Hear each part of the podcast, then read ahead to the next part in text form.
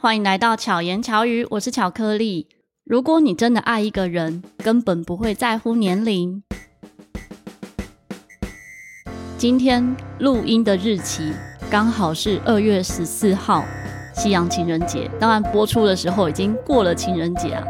不过我周遭呢，婚姻或者是感情很幸福的朋友都会说一句话，就是天天都像情人节。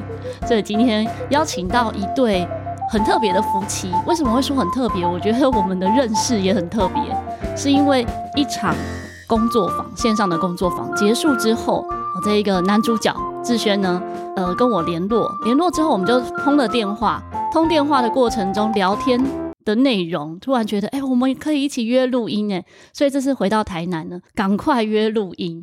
让我们欢迎今天的两位来宾，志轩和盛月。OK，大家好，我是志轩。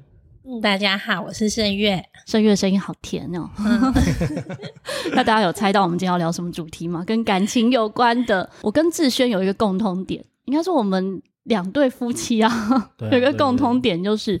女大男小，其实，在巧言巧语节目那时候规划主题中，我有设定的三十几个主题之一就是这个主题。但是我自己想要聊这个话题的时候，一直没有很好的一个内容，或是不知道自己讲要怎么讲，所以我就说：“哎、嗯，志轩，我们来聊这个。”他就非常开心。对，因为我以姐弟恋为荣。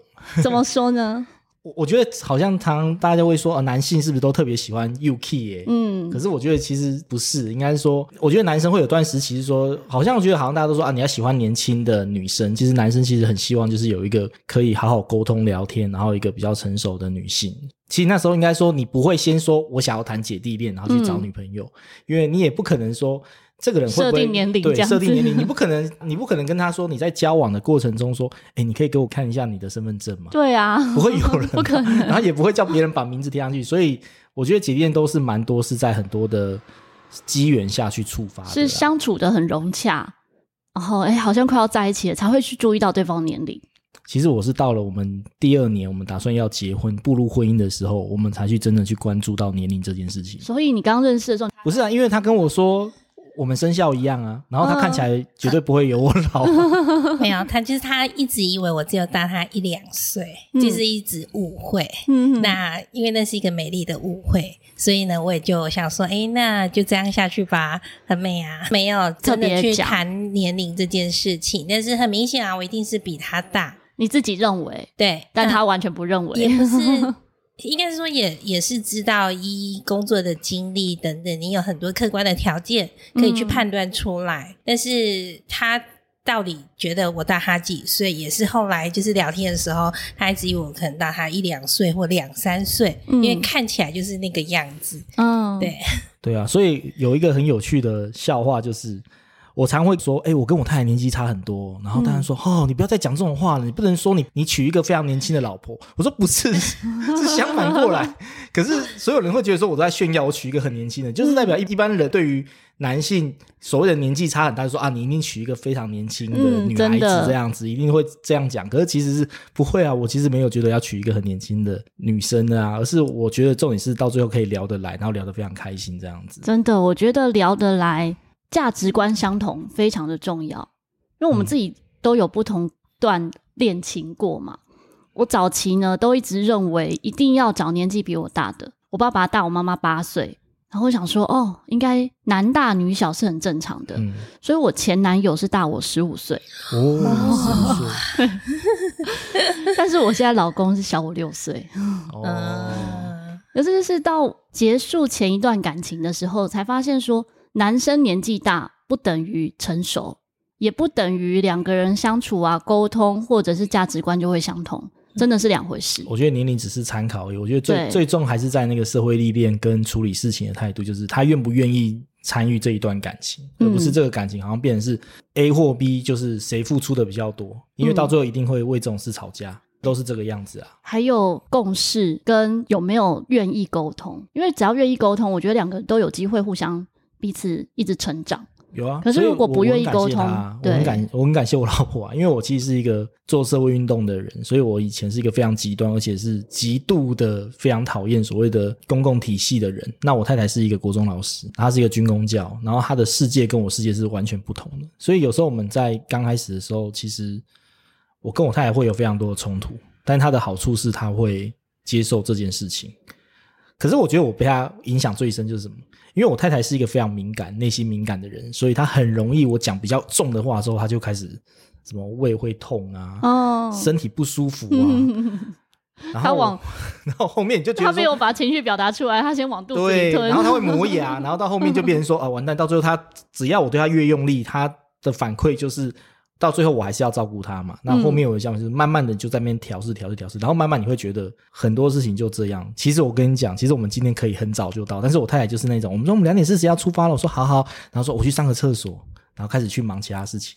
不会，这是上天美意的安排。对，也是因为你们晚一点点到，我才有机会认识这个空间，之后有机会再来分享介绍一下这个空间。对对对，而且这边的人还不错，所以其实。他以他做事就是比较慢，我做事是比较急，我们两个是完全相反的存在。以前我们很常吵架，就是在于这个相反的状态。可是现在好像就就能接受这件事情。我觉得还有一点很不一样，像盛月刚刚一开始跟我讲到，我说女大男小这个状态啊，会不会女生承受比较多的压力？就盛月说不会，这我蛮讶异的。我觉得不会啊，因为其实对自我的认知非常的重要。对，刚刚你说到就是，哎，你第一个前一任男朋友是大你十五岁，嗯，但是我以前交的男朋友都会比我小，我很明白自己的个性，就是，哎，我的思想是比较。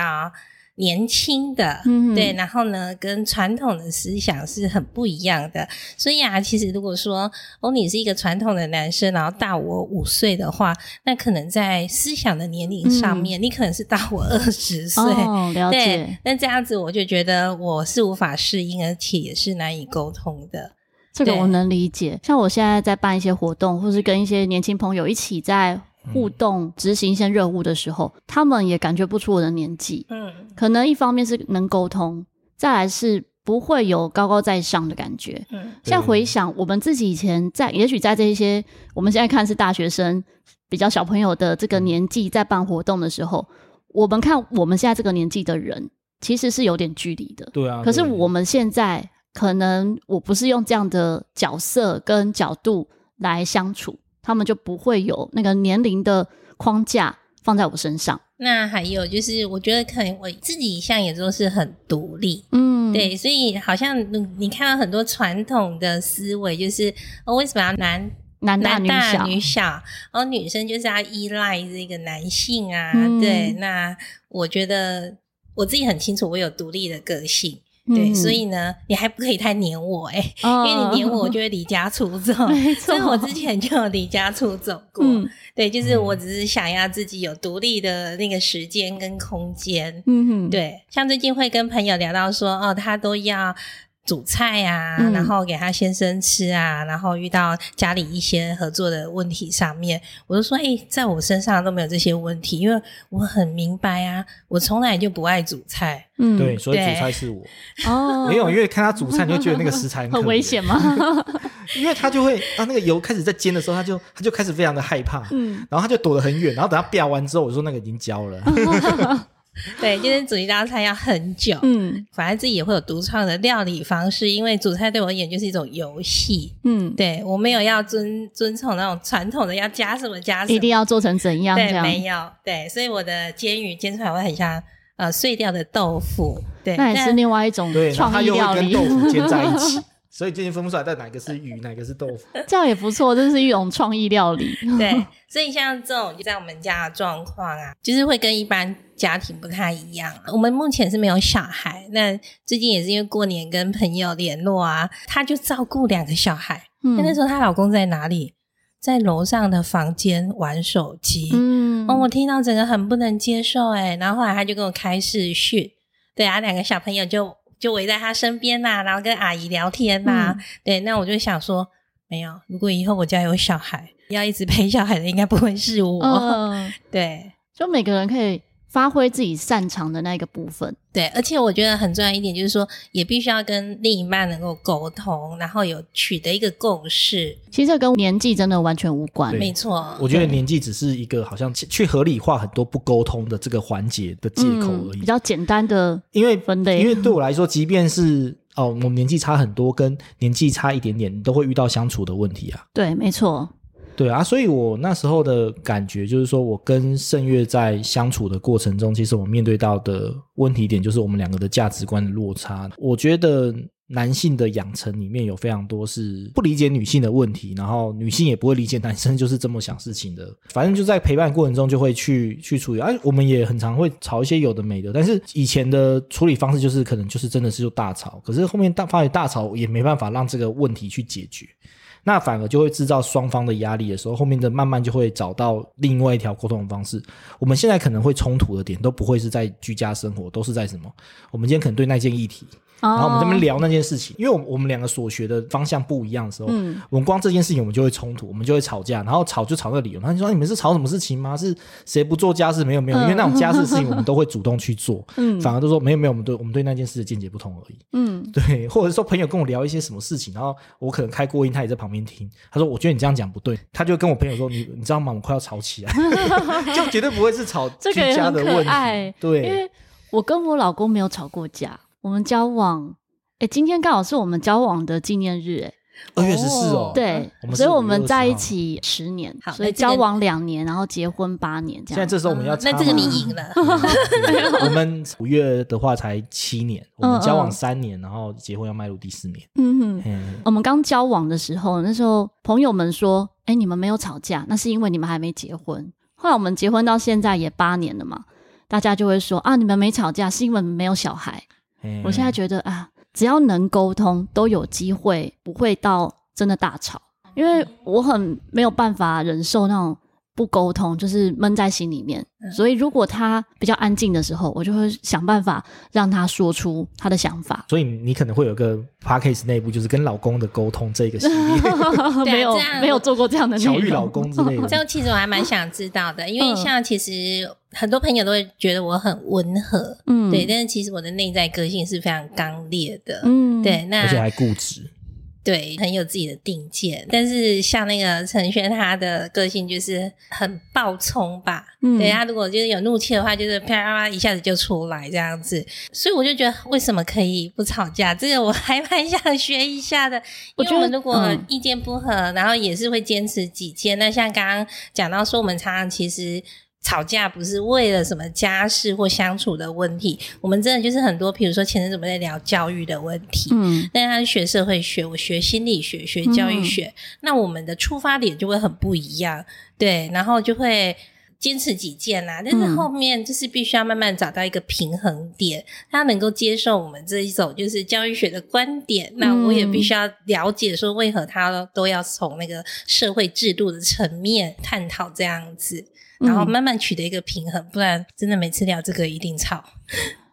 我觉得一部分是真的，他的个性也是属于比较温和的。我可能就是跟芷瑄比较像，就是比较冲一点点。嗯、然后我会想要把话讲清楚，嗯，所以他真的不想讲的时候，我会想办法用不同的方式勾出他的话题。嗯，那我觉得只要讲出来，只要愿意讲，其实都有机会沟通。他讲出来的时候，我在思考：哎，是是我太固执吗？是不是我没有转方向？嗯，那因为我们的目标是相同的，我们目标是希望彼此都好，或者是希望这个事件往好的方向发展，所以我也会听他说，我也会从他说出来之后思考，我是不是要调整？比如说，有时候对一些事情的观点不太一样的时候，例如他对于情感方面，我觉得他是比较不会想太多的。那我是属于。会有内心的那种小剧场，小剧场，对 对对。可是小剧场多在两个人里面，也可能会因为这样子就会多想啊，然后就薛小姐也很会吃醋，对。然后跟朋友在一起的时候，也可能会有这种状况。啊、我反而是不爱吃醋的那一个。嗯，那我要反驳一下，嗯，就是一开始呢，我们交往还没结婚前啊，我常常在外面鬼混到很晚十二点，嗯，然后他会打电话给我周边所有的男性朋友。哪有才打给一个？没有周边全部的男性朋友。所以我现在都没有男性朋友。真的。他那时候的问题点就是说，因为他是一个非常会听人家讲的人，然后他又学心理辅导的，所以呢，很多人就会把他当成一个可以去做倾诉的倾诉的对象，对不对？可是他有时候他没有搞清楚他的职业，他是国中老师，他不管今天聊到多晚，他隔天早上就是八点要。但是这我很能体会，因为我也是这个角色。我就连结婚后的现在，有时候学生，我学生都成人嘛，嗯、他们遇到感情问题也是半夜就打来，半夜打来就是聊到更晚。没有他在家里聊电话，我还不会说什么，嗯、他是会在外面聊很久，然后或者是说他可能说，哎，我好不容易有一个补休可以放假，就说啊，那个人家有那个感情问题，他就说好，我把这补休用掉，赶快去陪人家。我想说。他平常都忙得很晚，因为老师的工时很长，嗯、有时候他会累到他真的是受不了，就没电的感觉。对，然后可是问题是，我说那你为什么？你是因为心疼他，可是他觉得做这件事情是有意义的，因为你会帮助朋友，然后我们从中会得到能量。对，这其实就是也是需要沟通的一点，没错，有没有？没错，因为后面他他玩多晚所以，我现在也不管他，我只会打给他说你大概什么时候要回来。嗯，我现在也都不会去管他，他他有时候说他今天会玩的很晚，那我说好。嗯结果我以为他的玩的很晚，就哎、欸、也没有像以前那么晚了啊。嗯、我觉得应该是体力也有差，他也觉得累，或者是说他现在他也知道你在等他啦。基本上我会等到他来睡啦，等他等他会说啊，以前还有狗狗啊，啊现在狗没有狗狗就会很寂寞。嗯，对。那你有想过重点在后面？你有想过带他一起去吗？嗯、哦，没有，因为他很难融入，而且我觉得我们都需要自己的时间呐、啊，嗯、跟朋友。而且我这个人个性就是会去。总抓就是说，他进去跟人家聊聊到后面，我说好，我知道解决办法，然后我就开始提出解决的建议，然后我会条列框架执行，然后我们调行事例去做。但是对方不一定需要这样的东西，对他可能只是需要有人听他讲，有人听他讲，他可能自己心里就有答案了。对，可是我是一定会要长出解决策略的，嗯，所以我没办法。我其实他自己也知道，就是说那种鬼打墙的那个阶段。对，但是其实刚刚说到我是老师，其实以前我是当辅导老师，所以我本来的工作就是 在帮学生做智商，然后在生活中我也常常真的就是会变成这种角色，即使到现在了，我也都会去运用这些心理智商的工具啊，或者是学说等等去帮助我身边的。所以你看嘛，我在意的点是在于你到外面讲很久。你以前在家里电话讲到很晚，其实我就是说我要去睡觉而已。他觉得说看得到你，然后有陪伴在旁边，他就比较安心。对，就是不能放飞 放飞老婆这样子也没有放飞啊。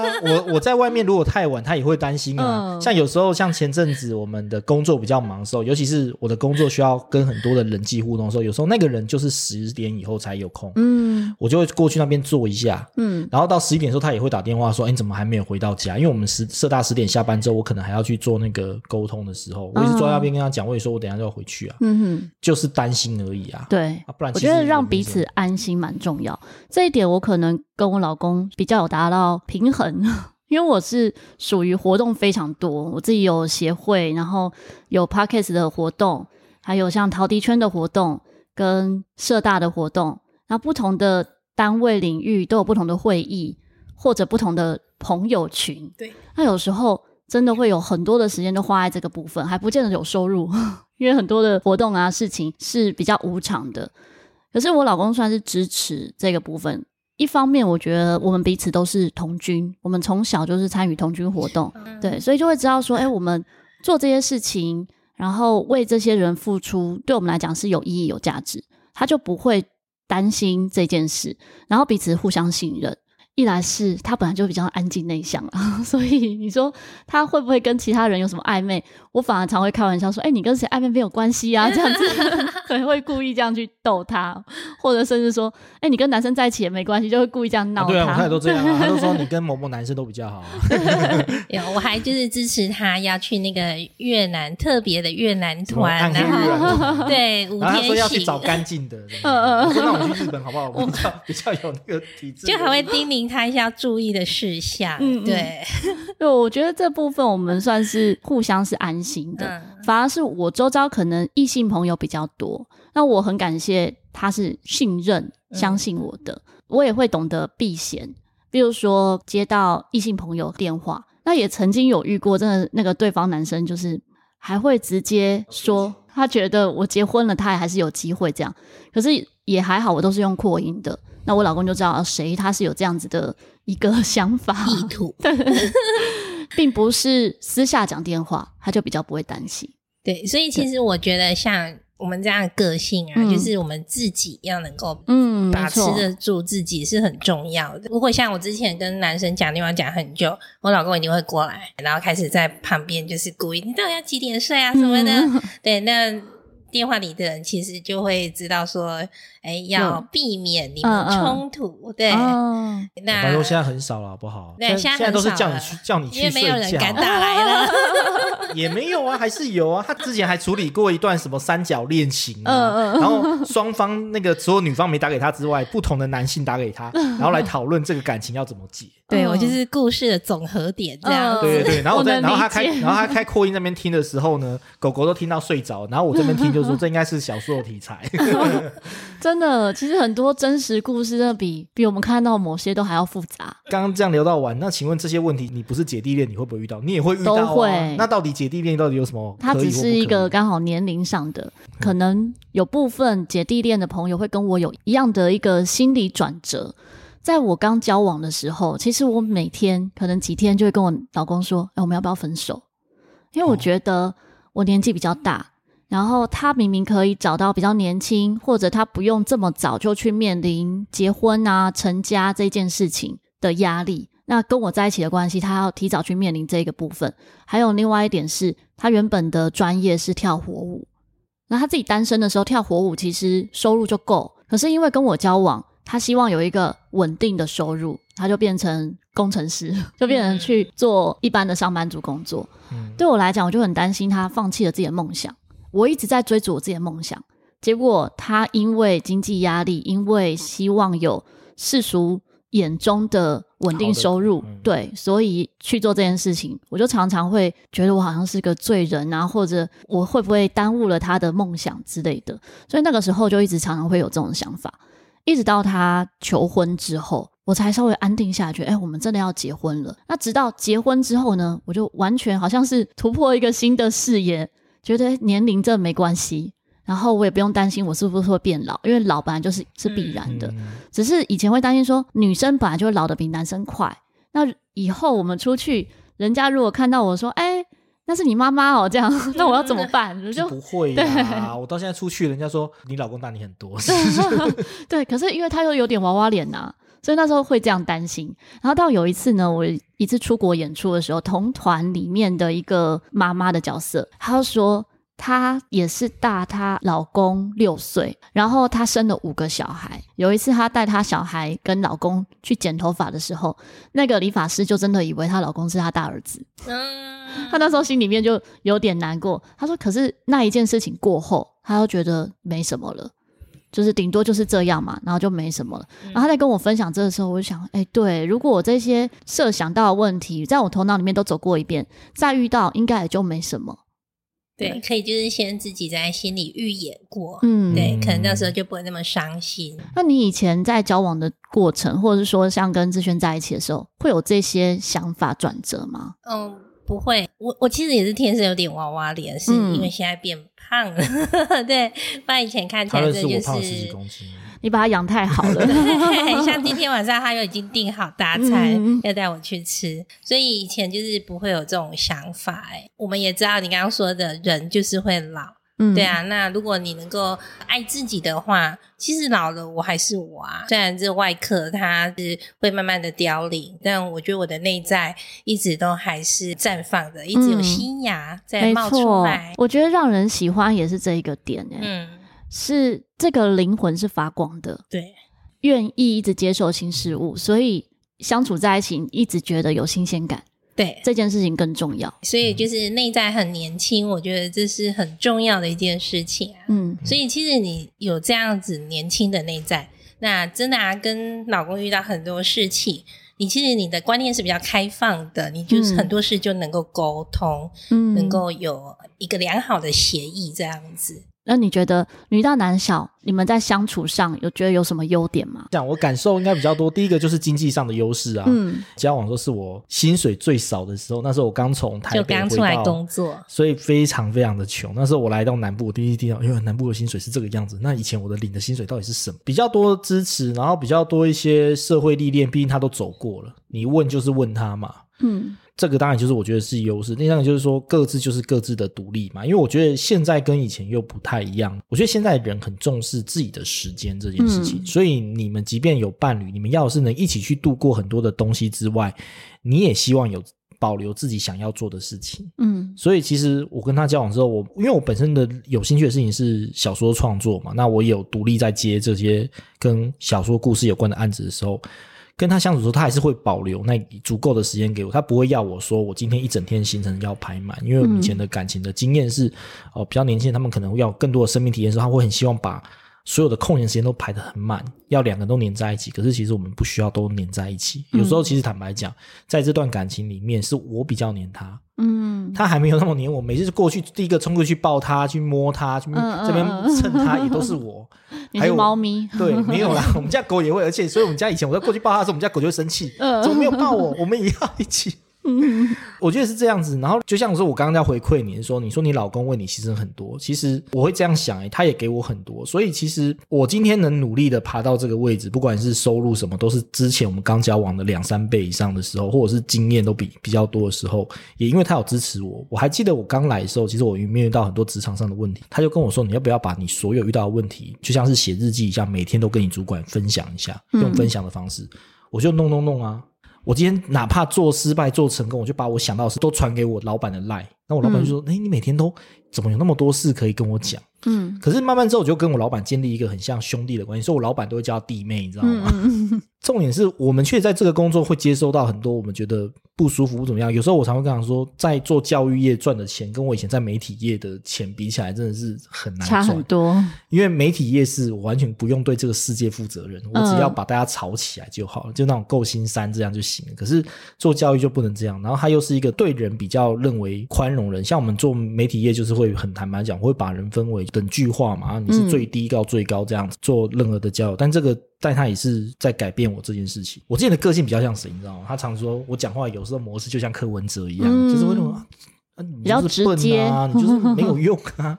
可是其实跟他交往之后，他慢慢在修正我那一个很锐利的部分。昨天在那边听一首歌，因为我们狗狗前阵子回到天上去之后，刚好有一首歌叫做《你是我的小狗》。哦，那首歌好可爱。对，然后那时候我们听到这首歌的时候，然后它里面就是。我希望你不要让我等太久，然后我我就这边哭，然后那时候我就跟他说，我很感谢跟他在一起，跟盛月在一起的原因是因为我以前没有自己的家，因为我们家其实大家都很忙，所以坦白讲，家对我们来说就是过夜的地方，我没有想过那个是家的感觉。但是因为有他跟我们家小狗之后，让我慢慢的觉得我有一个家。那这个东西取代了我任何的，不管是今天我不能写小说不能讲啊，但是这个地方还是存在的。至少是说，当我在外面遇到任何开心、不开心、难过、痛苦的时候，有个地方会承接我所有的一切。嗯，这所以我很感谢他，是他给我的东西。那这已经远超过我们一般所谈的。如果我说世界上真的有真正的爱的话，我觉得这就是爱的一个最单纯的形式。嗯，这大概是我的感觉。对啊，那种给一个家，就是给到吵架哈，是我走，不是他走。我已经都已经有想好，就如果哎吵架，我要去哪里睡觉，去哪里住旅、呃、你自己有后路就对了。他有朋友啊，我也是会去外面蹲在那边，了不起就睡那个什么网咖。呃、真的，刚刚讲到一个很重要的点，这个跟年龄是无关的，有一个部分其实是真的是跟两人无关，是家庭。可能是结婚的时候，两个家庭的长辈们是不是会有阻碍啊？会不会有其他的想法？我觉得这才是比较可能相处上会遇到的问题之一。如果你两个人都沟通好，其实没有什么问题。刚刚说到就是具体的优点啊，嗯、女大男小，我觉得我有体会到的就是说，哎，其实刚刚有讲到，我们都会慢慢的老去这样子。嗯、那比如说，哎。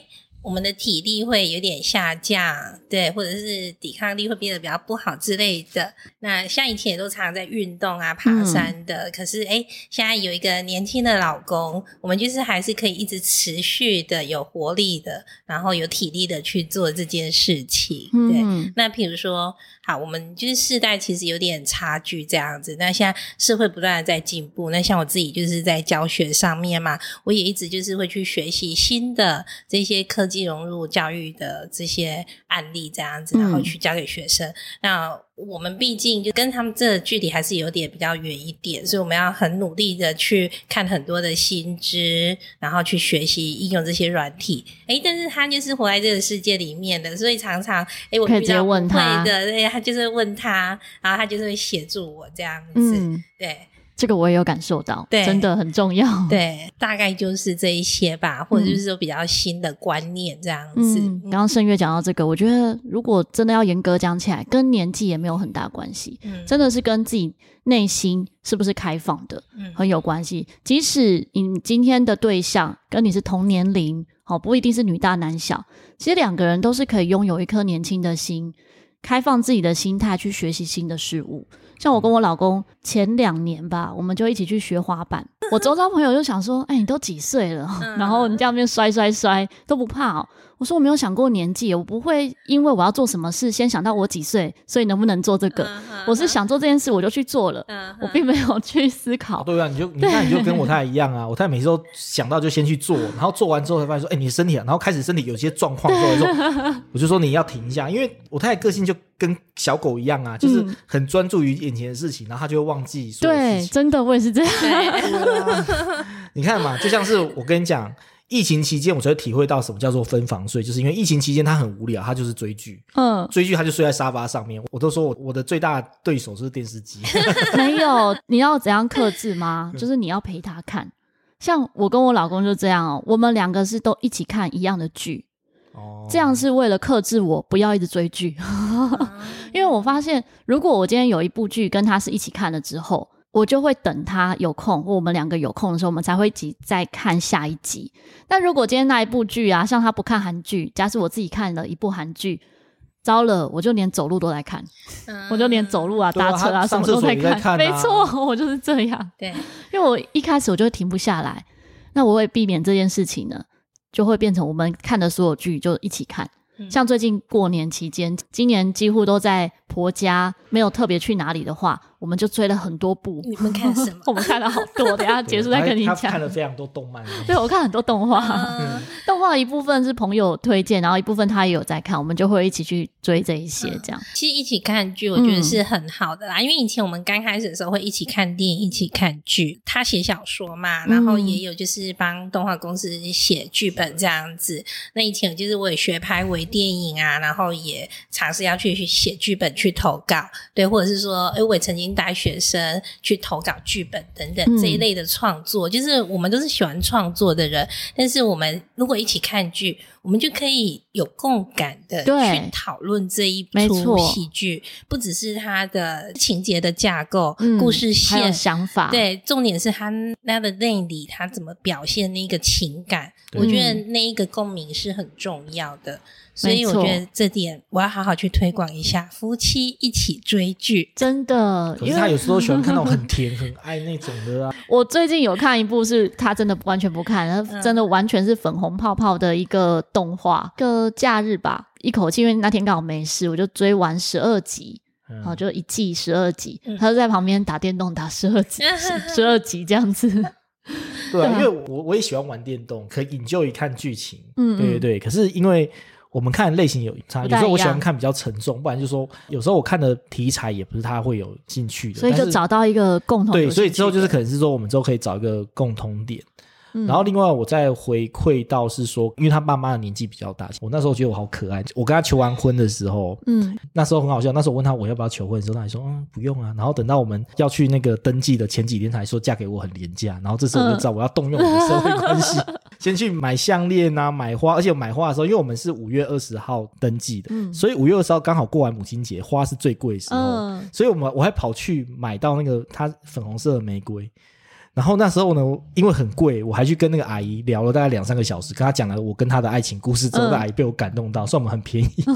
然后她说她拿到她很开心，结果她放了一个礼拜都已经有苍蝇了，她还说她还舍不得丢。嗯，那个时候其实她爸妈是没有很反对的，是我爸妈，我爸妈是比较传统的，所以我爸妈那时候就会想很多，跟她结婚就是我要去顾她，就讲嘛，老了就要去顾她，或者是说年纪长得会不会很老之类的。嗯，可是其实那个时候我会觉得要。走到结婚是因为我觉得我要跟这个人在一起，在一起的时候会遇到一个问题，就是其实是责任问题。所以，我们结婚其实不是真的是非常的浪漫的想法，其实非常务实。这是一个社会游戏规则，因为他们家只有他一个小孩。嗯，那我岳父岳母因为年代的关系，所以他们有些不识字，不太懂那个东西的时候，需要有人可以照顾他的时候，那些法律责任是要由我。嗯，那第二个就是之前他有跟我讲过的故事，是他有一个老师的朋友，就是他也找一个年纪比较小的男朋友，到时候那男生最后结婚不是跟这个女生结婚。那时候我就觉得说，哎，没有啊，我觉得我今天要跟他在一起，我就是要负责，因为我是一个很重视责任义务的人，所以那时候我觉得我一定要走结婚。其实我第二年跟他确认好年龄的时候，我跟我们父母讲说，我父母是很反对，可是呢，跟我父母吵完架之后，还是过了自己，给听众一个非常直接的东西：今天你老婆跟你的爸爸妈妈出问题。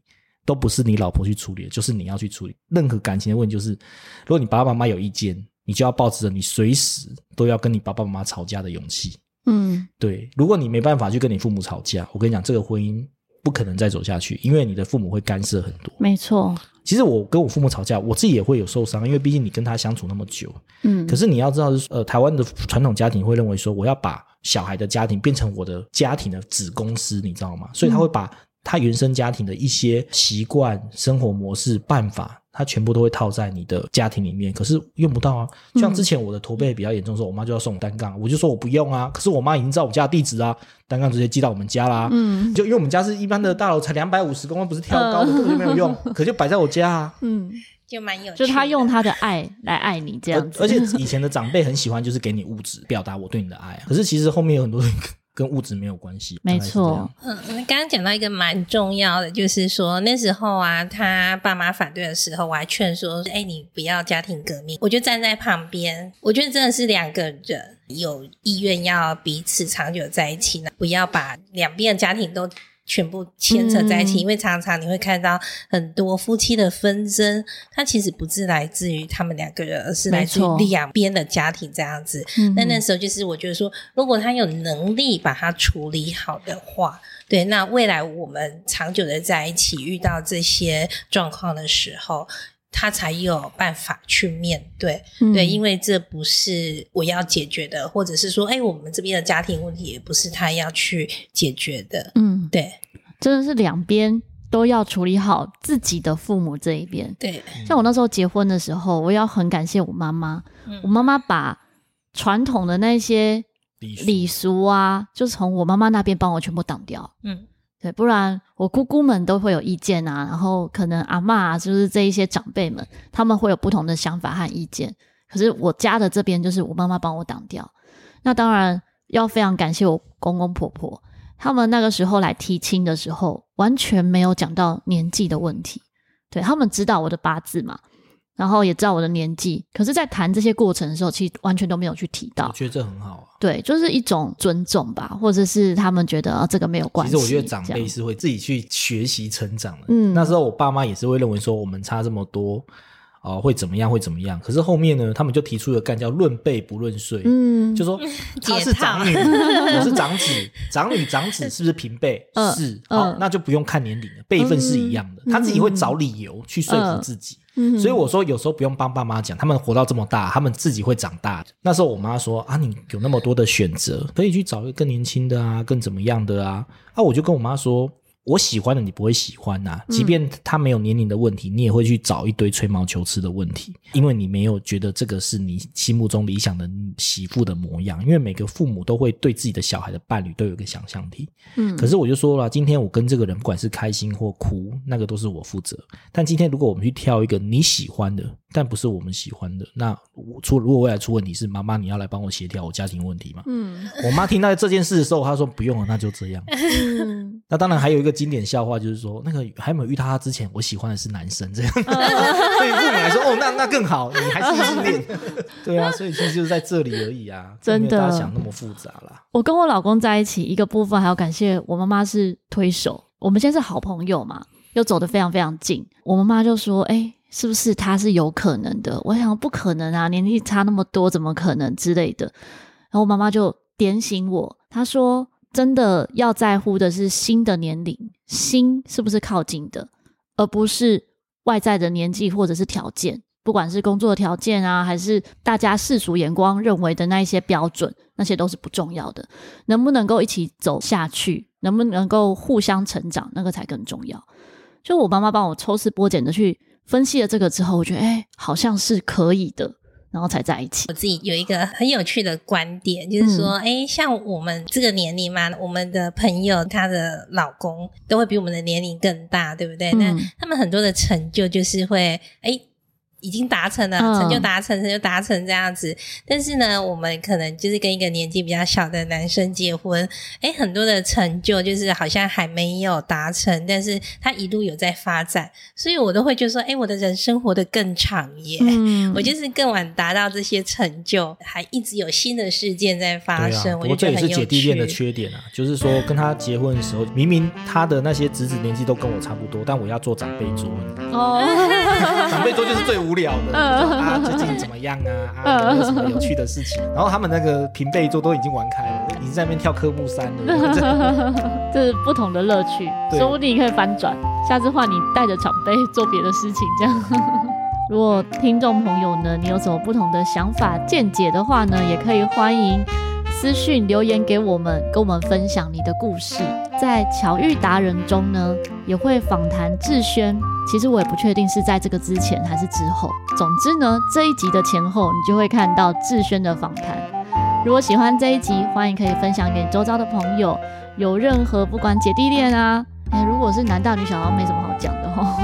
多数都是男大女小。就是这个男生会做饭，我现在都很自傲。如果想要咨询的，也可以来找我。对，我还可以帮你算卡牌，这样子。哦、他很会算爱情卡，指引你的一条明路。嗯好，相关的资讯我会放在资讯栏里面。今天很开心可以邀请到盛月、志轩来跟我们聊姐弟恋相关的话题。其实还有很多可以延伸去聊的，之后有机会我们再来聊。希望盛月、志轩和巧克力可以陪伴你巧妙克服生活中的压力。我们下次再见，大家拜拜，拜拜，拜拜。